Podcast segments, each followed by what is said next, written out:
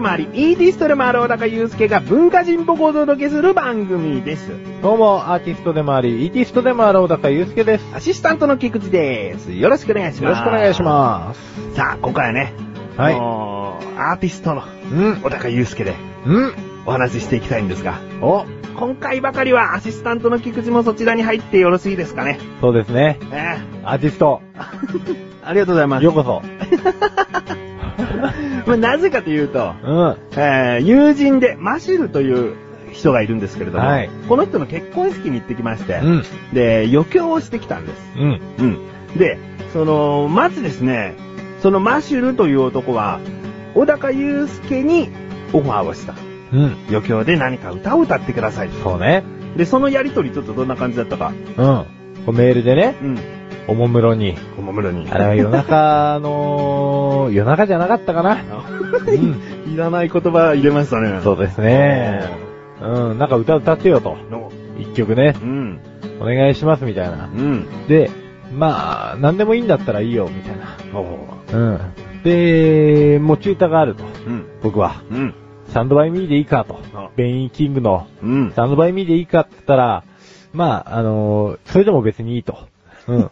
なんか逆にやってほしい曲あるって希望を聞いたら、ほうん。コブクロさんのね、う。うん。ミリオンフィルムズうん。という曲と、あともう一つ、斎藤和義さんのうん歌うたいのバラッドっていう曲。はまあ、どっちかがいいかなと。う。うんん。希望があったわけだね。うん。うん、じゃあちょっと考えておきますと。う。うんん。でもその時点ではスタンドバイミーやるよってことになってたんですよね。そうだね。うんまあ、正直練習の時間もそんなに、まあ子供も生まれちゃって昔ほど自由に時間も取れないから、うん。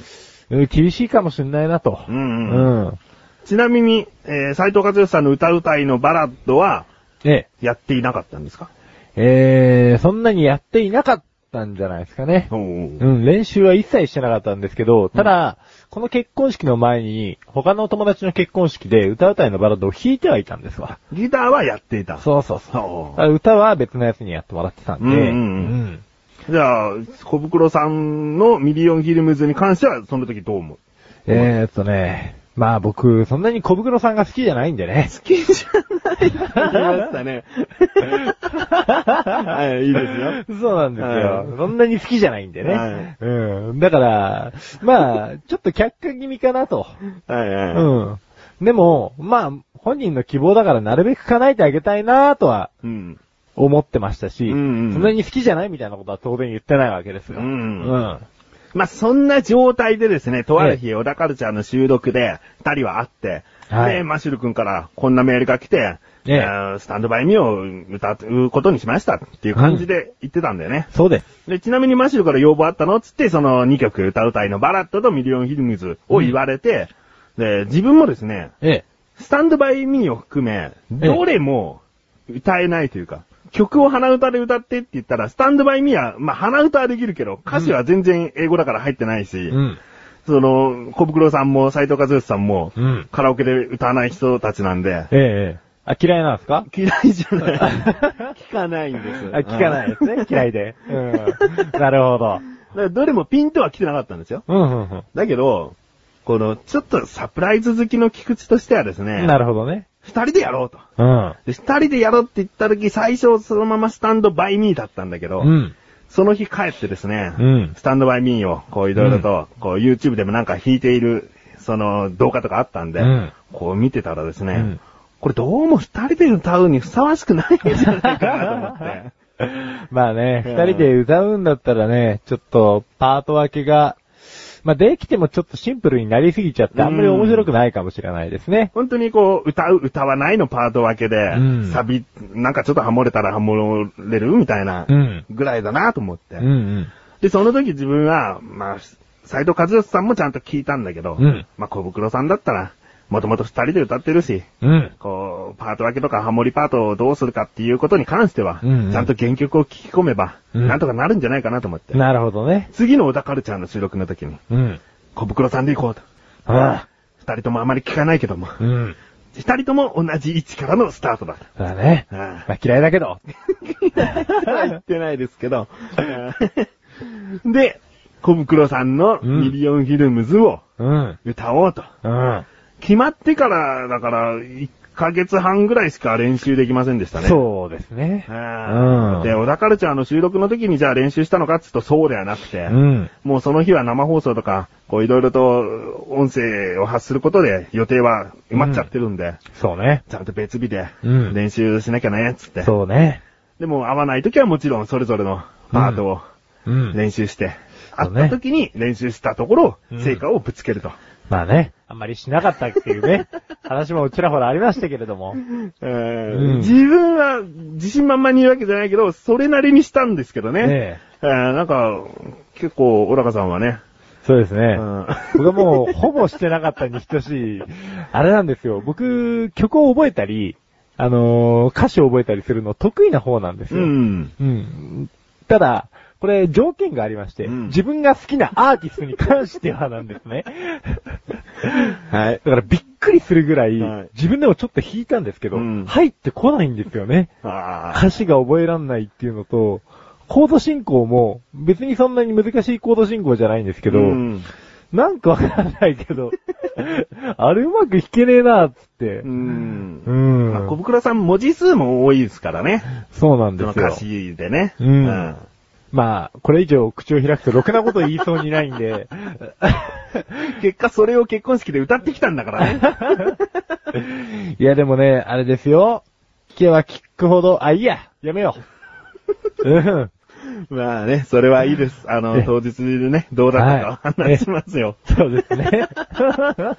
絶対に振動は、ともかく、神父は聞いてほしくないですね。そうですね。この話シンプだけは聞かせないでくださいって感じですね。それは後ほどわかるんですけども。そうですね。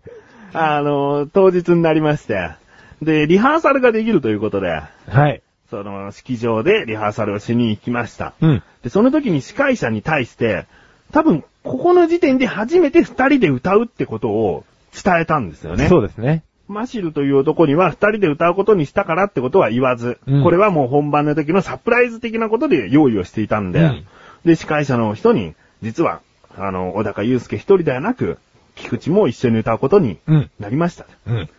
そしたら、意外な言葉が返ってきて、うん。存じております。うん。存じてんのかいって。存じちゃった。司会者、そもそも菊池という名前すらを知らないと思っていたのに、うん存じております。菊池さんですよね。うん。なんだよと思って。あー、つって。でね、ここ、その時はなんで知ってんだっていう、うん。真相は闇だったけど、うんちゃんと聞いてきました。お。マシル。まだから要はマシルが司会者に言ったってことは、もうここは間違いない。うん司会者が何かの能力使って知ってます、存じてますのわけないから、うんマシルが司会者に言った、うんで、マシルはなんでじゃあサプライズのつもりだったのに、うん知ってたんだと。うん。あのね、あいつの勘を舐めてましたね。お。あのー当日マイク何本使いますか？譜面台何個使いますか？みたいな、うんあの、用意するものありますか？ってことをマシルから小高に対してメールが言ったんですね。で、その時小高は、マイクを、ボーカル用2本、うん。で、ギター用1本、うん。譜面台2つ、うんっていう風に言ったんですね。うん。で、小高としては、まあ、この時点で、うん。二人で歌うのって帰ってくれば、まあ、それなりのやりとりしたかもしれないけど、マシルはそのまま分かりましたで終わったと。うん。多分あいつ気づいてない。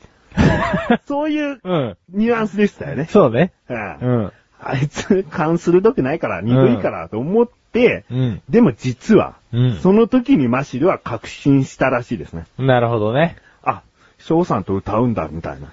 バレたか。つまらぬ。うん非常につまらぬ。その時に、んマシュルが小高に言えばいいのに、うんそこを黙っておくというおせっかいさ。つまらぬ。ちょっとこう、語尾が古臭くなってしまうぐらいに。つまらぬ。うん。何黙ってんのと。あ翔さんも一緒に歌うんですよねって、じゃあ、この自分の方にもメールくれればいいよ。うん。なんか、あ、サプライズ用意してんだ、黙っておかなくちゃ、みたいな、その気遣いが嫌で。驚かされちゃったみたいな感じですか？うんそうね。うん逆サプライズだよね。あこっちが驚いちゃった。うん。つまらぬ。驚かない。つまらぬ。でもね、まだね、サプライズ的な要素は残っていて、うんそれでも二人で歌うってなっても、スタンドバイミーを歌うと思ってたらしいです。ああ、そこは、そうでしたよね。うんうん。で、司会者の人も何を歌うかは知らなかった。うん。そこは良かったね。うん。うんまあ、曲だけはなんだかサプライズにできてね。そう。うん。でもね、またそこでまあ一つ逆サプライズ的なことがあって、そうだね。その、ミリオンフィルムズと歌うたいのバラッドが、あの、できたらじゃあ歌えますかって候補をマシルは出してきたんだけど、うんうん。話をよく聞けば、どちらも思い出がないと、別に。結婚式の定番だからみたいなニュアンスを言ってきたんで、そうね。それを小高祐介はそのリハーサル終わった後に言ったんですよね。そうなんですよ。こんなに、まあ、自倍ってないですけど、嫌いなコブクロさんのミリオンフィルムズを、うんそれなりに練習してきて、そでも、別にそんなに思い入れはない定番ソングですからね、みたいな。う。僕はね、あれなんですよ。結局当日譜面台を見ながらね、あの演奏することになったじゃないですか。うんまあ、できればね、そんなものなくて、うん空で歌えたり、空で弾いた方がいいなとは思ってたんですけど、うんだから逆にちょっと申し訳ないなぐらい、なんなら思ってたと。で、まあ、練習した時もそれなりにボロボロだったし、うん。これはまずいなーつって、うん期待に応えなきゃなーと思ったんですけど、その話を聞いた瞬間、割と、あの、重荷がなくなりました。なくなったね。うん小高祐介結婚式の余興をする前、もう余興が終わるまではお酒を飲まない人なんです。うん。だけど今回ばかりはしょっぱなから飲むっていうね。そう。ね、うん美味しくいただきました。でですね、それが影響したのかどうか、もういざその本番の時ですね、練習とは全く、全くじゃないな、練習とは違ったこう演奏方法になってたり、そうねね。そうですね。ここはテクニックいらないっつってねうん、はしょっちゃうと。うんその1番終わって2番に入るまで、その4小節ぐらいあってね、うんそこの部分何度練習してる時はいつもこういう風にやってたことが、うんその本番ではやらず、目で菊池に合図してくる小高っていうね。うん。露骨でしたね、あれはね。あれでも練習してきたからこそのあうんだよ。うん、まあそうですよね。うんうん。ここで入るねっていうことが分かったから。うん あと、まあ、自分もね、ハモリパートとかサビではあったんだけど、うんまあ何箇所か、うんずれてるなとか外れてるなっていうところはありました。うん小高祐介もこう、一緒に歌う歌わないの部分がちょっと違っちゃったりとかね。そうですねまあ、。ボロはたくさんあったんですが、結果としてですよ、うん。新郎新婦、うん大満足だったみたいで、なるほどね。あのーよかったね。歌い終わった後なんかすげーみたいな声とかね、なんか入ってた気がしますね。ああ。うん。大丈夫ですか？それ、あの、横断歩道初期メンバー関本の声じゃないですか？新郎でした。あ、新郎でした。マシルでしたけどもおーうん。身内だ。だけども。だけどね、その後またマシルに話を聞けば、うんどうやらミリオンフィルムズっていうか、そもそもコブクロさんが新婦さんは好きで、うん。ミリオンフィルムズを歌いますと、うんサプライズ的に言ったら、うん。かなりこう、えーってね、うん。喜んでくださいましたね。そうですね。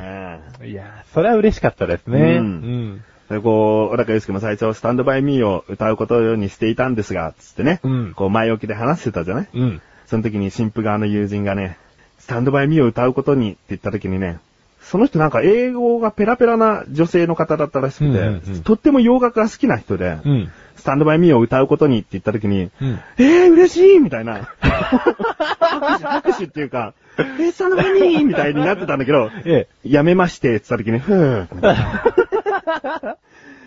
ミリオンフィルムズを歌うことになりましたって言ったら、今度それと打って変わって、新婦が、えーってえ。いうう。ん。まあ、そっちが主賓だからね。そっちがいいんだけどね。ううん。まあそんな感じでね。うん。ああの、成功か失敗かって言ったら成功です。うん。その場がいいと言ってくれたんで。まあそうね。うん。その旗から見た人がダメって言えば、どんなに上手い演奏でもダメって言われれば、それは失敗ですから。そうですよね。ううん。まあそんな、ね。こう自分もちゃんと練習して歌ったし、小高祐介もギターを持って歌ったし、うん。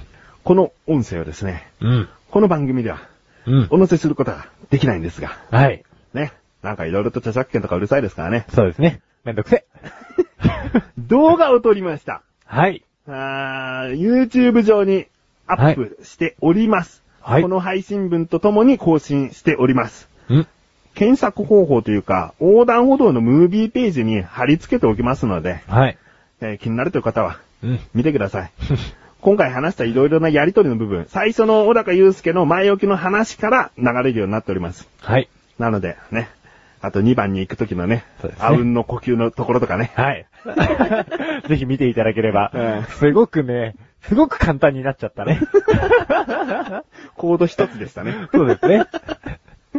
えーまあ、そういうことです。うんまたエンディングでも軽くお知らせしますが、はいひとまず、うん。小田カルチャーコンビ、余興成功、はい。ということで、お疲れちゃん。お疲れ様です。はい。それではここで一旦、CM です。どうもこんにちは。メガネとコデブのメガネです。メガネとコデブは毎週土曜日配信中です。コデブです。ぜひ聞いてくださいね。せーの。メガネとコデブ。メガネとコデブ。ポケモン。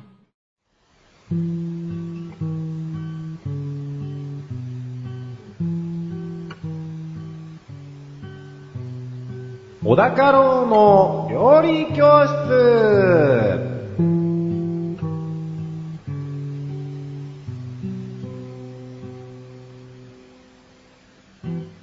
のコーナーは料理研究家の小高郎先生に食についてあれこれご指導していただくコーナーです。ちなみに番組内で料理は一切いたしません。先生よろしくお願いしおます。願いしまお時間もあれなので早速テーマの方お願いします。ソーセージ。ソーセージ。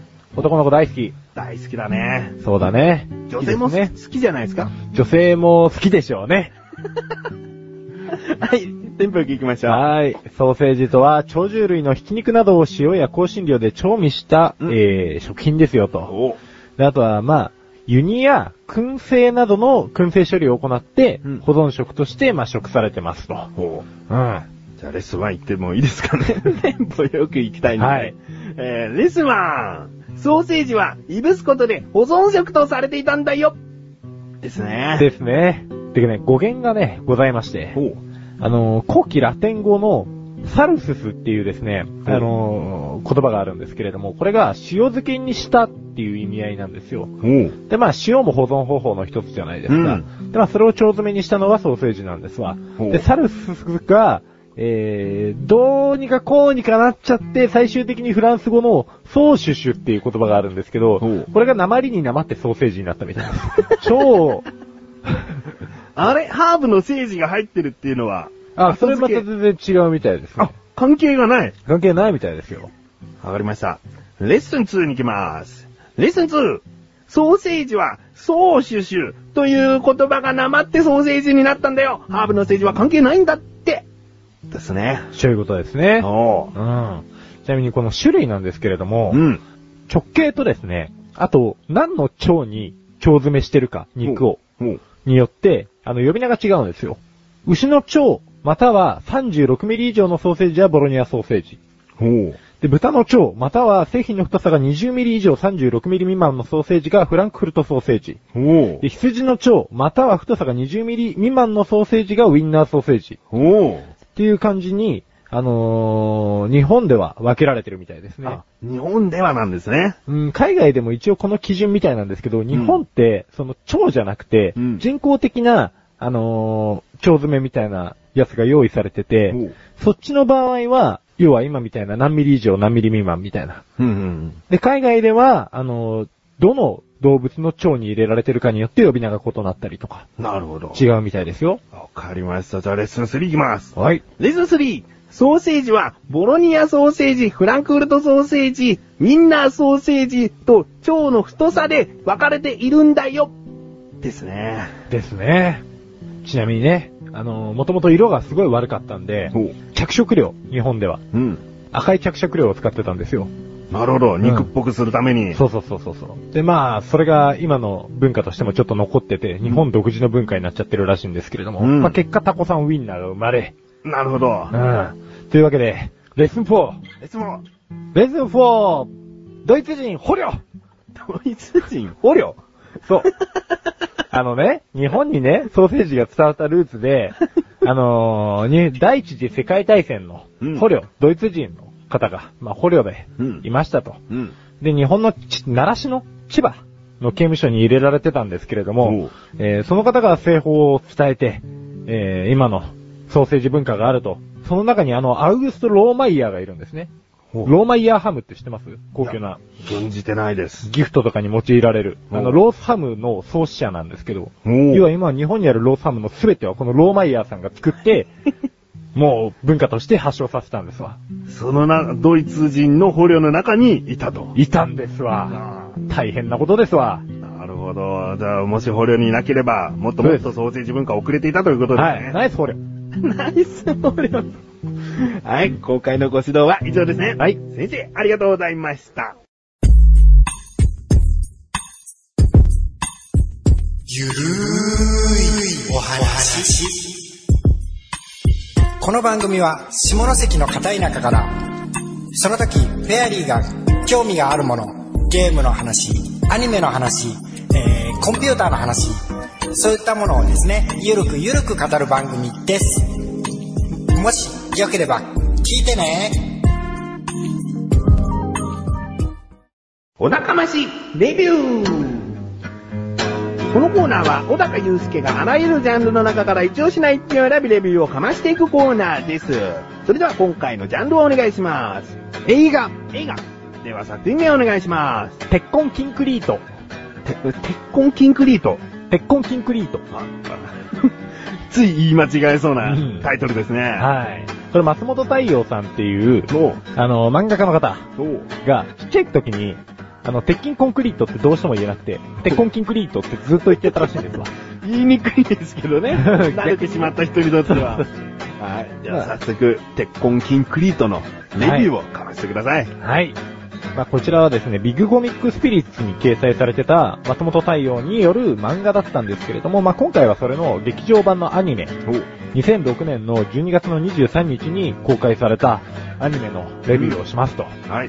ですね、まあ、あらすじといたしましては、まあ、舞台が、あのー架空の街なんですけれども、一応日本っぽい設定なんですが、宝町っていう町のうん話でですね、まあ、そこに住む猫って呼ばれてる少年がいるんですよまあ、少年たちなんですけど、厳密に言うと。あのー黒と白っていう男の子二人組を総称して猫って呼んでたんですね。なるほどで、。その猫の二人が宝町を占めてるんですよ。閉めてる。何歳ぐらいの男の子えっ、と、もう小学校5年生ぐらいって言ってたんで、ほうん、10歳そこいらの子供たちですよ。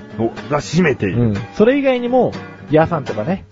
うん。あの、一応治安を維持するためにもちろん警察もいるんですけれども、うんただギャングやら、うんねやら、まあ、結構カオスな感じの街ですわ。うん。で、あの、それなりに義理人情も、やっぱりヤクザの方にはあってですね、うん。まあ、なんやかんや、力の派遣争いみたいなのはあるんですけれども、まあ、それなりに秩序も、人情もある街ですと。おう。うん。で、この猫の二人に関してはもうすごい驚異的なもう身体能力がありまして、うん。特に黒っていう方が武闘派。おう。うん。で、白っていう方は温厚なんだけど、あのーまあ、戦いになったらサポート役に回るって感じのタイプ。うんうんうん。ん。で、そんなある日ですよ。まあ、なんやかんや秩序が保たれている中にですわ、うん。まあ、開発と称してですね、3人の殺し屋と。えー、1人の開発屋が来たんですわ。おう。うん。で、子供の国プロジェクト、あ、子供の城か。子供の城プロジェクトっていうですね、うん、要は遊園地を、もうめちゃくちゃ古風な街の中に追っ立てようと。でそうするともうこれは金のなる木だから、うん。もうそこいらから金を巻き上げてって、こんなちっちゃい街でせこせこ生きてるのなんかね、ダメよみたいな感じでもう、情なんか廃止してとりあえず追っ立てるからみたいな感じで無理やりプロジェクトを進めようとすると。うん。うん。で、そうすると今度黒と白みたいな存在とか、ヤーさんとか邪魔になってくるんですよ。うん。そこで、その開発屋が連れてきた3人の殺し屋ですよ。こいつらが襲いかかってくるわけですわ。うん。で、だんだん黒と白だとスペック的に見てやっぱり黒の方が戦闘能力が全然高いんで、白が足手まといになってくるんですよ。うんうんただ、あの、黒にとっては白がとても必要な存在で、うんそれはなんでかっていうと、黒ってものすごく攻撃的な性格なんで、うん。あのー一人でずっと生きてやってると、もう、どんどんどんどんこう心の中が真っ黒になっていって、ただの殺人鬼みたいになっちゃうんですよ。なるほどうん。制御ができなくなるといううか。で、白ってもう丸っきり抜けてますし、いつも鼻水垂らしてますし、うん。うん常時よだれも垂らしてるんですけれども、うんうんただまあ、なんかこう、心があったかくなるようなことを言ってくれたりとか、うん、黒のバランスをとってるんですね。なるほど。うん、だからもう、意味軸にも白は何にも分かってない風に見えて、実は黒が、えー、抜けてるネジを白は全部持ってるみたいなことを言ったりするんですが、うん。この子は芯を捉えてるよと。うん。まあ、この子がいないと黒はいかんと。ただ、まあ、物語が進むにつれて、この黒と白が徐々に離されていっちゃうわけですよ。引き離されてしまう。引き離されてしまうんですよ。おで、黒も、あの、白にこれ以上危険が及ばないように、あえて引き離すんですけど、白はもうそれが危険だって分かってるんで、まあ、なんとか黒にしがみつこうとするんですが、一回離れちゃって、うん。徐々に徐々にダークサイドにこう黒が落ちていったりするわけですね。うん。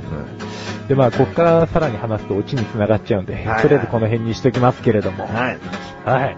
どういう気持ちになるんですか？爽快感溢れる感じなんですか？最後ですか？あ最後というか、まあ、物語通して。物語通してですかね。うーん、まず、普通にアニメーションがすごいんで、うん。楽しめますね。のなんか、エヴァンゲリオンとかね、ガンダムとかね、まあ、いろんなアニメがありますよ。うんあのーまあなんで今ロボット系言ったんだっていう話なんですけれども、なんかそういうアニメと違うアニメーションの方式なのかなっていうぐらい、ん描写の感じが全然違いますね。どっちかっていうとジブリに近いような感じもしないでもないんですけど、うん雰囲気は。雰囲気？うん、雰囲気は全然違えや。なんか絵のタッチというか。そう、松本太陽さんの漫画を知ってる方だと、なんとなくわかると思うんですけど、うんものすごい独特じゃないですか。ん。あの感じをなるべく再現しようとしたのかなっていうのは、すごく感じられるような。わかりました。じゃあもう絵を見てるだけでもなんかいいなーって気持ちにななんかるんですね。いいなーって。で、ドキドキワクワクハラハラしたりするし、ちょっと泣きもありますし。うん。おーわかりました。今回の星の数、最大が5つ星でございます。いくつですか？え、だだ、5つ？なるほど。アニメーションの映画では初めてですか？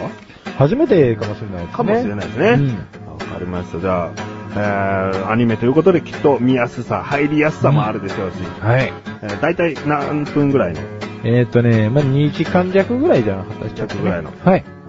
なんかテレビでもそういうのやってほしいですけどね。やってほしいですね。うん。これは全然やってもいいやつだと思いますけどね。わかりました。んということで今回は映画というジャンルの中から、鉄痕キンクリートという作品をレビューしました。以上、お高ましレビューでした。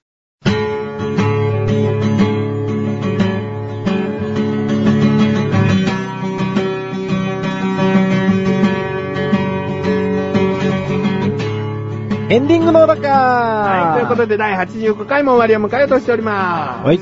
えー、最初の方に話しましたけれども、はい。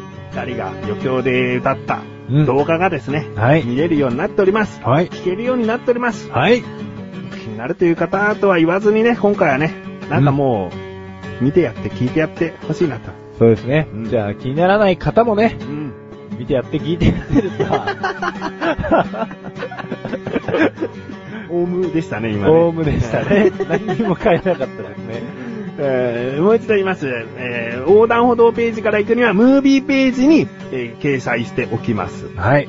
で、もしそこから見れないなと思った場合はですね、えー、まあ、横断歩道というアカウントを YouTube 上で撮っておりますので、何かしら、こう、横断歩道で検索して、YouTube 検索すれば、はい出てくるかなとそうですね。思います。うん。えー他にも自分はプロフィールページ、小高にもプロフィールページに Twitter のアカウントがあります。はい小高祐介は多分書かないとは思いますが、自分はですね、URL を載っけたコメントを書くと思いますので、いや。えーこちらの方からも飛んでいただけたらなと思います。はい。お願いします。あともう一つ、はい。ソース焼きそばという曲はいを二人で作っております。そうね。今歌詞を募集しております。はい。全部の歌詞ではなくフレーズを募集している感じなので、はい。何かソース焼きそばに関する歌詞でこんなフレーズあったら、なんかいい歌になるんじゃないかなとか、うん面白い歌になるんじゃないかなというフはいレーズ、ぜひ送ってみてください。ね今のところお二方からはい。歌詞の候補というか、うわフレーズが届いておりますので、なるほど。えー、まだ締め切りは決めておりません。だいたい夏ぐらいまでは募集していきたいなと思っております。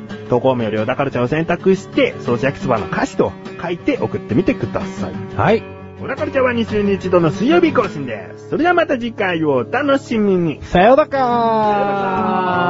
ーおーいペヤング。っていう方。お、一平ちゃん。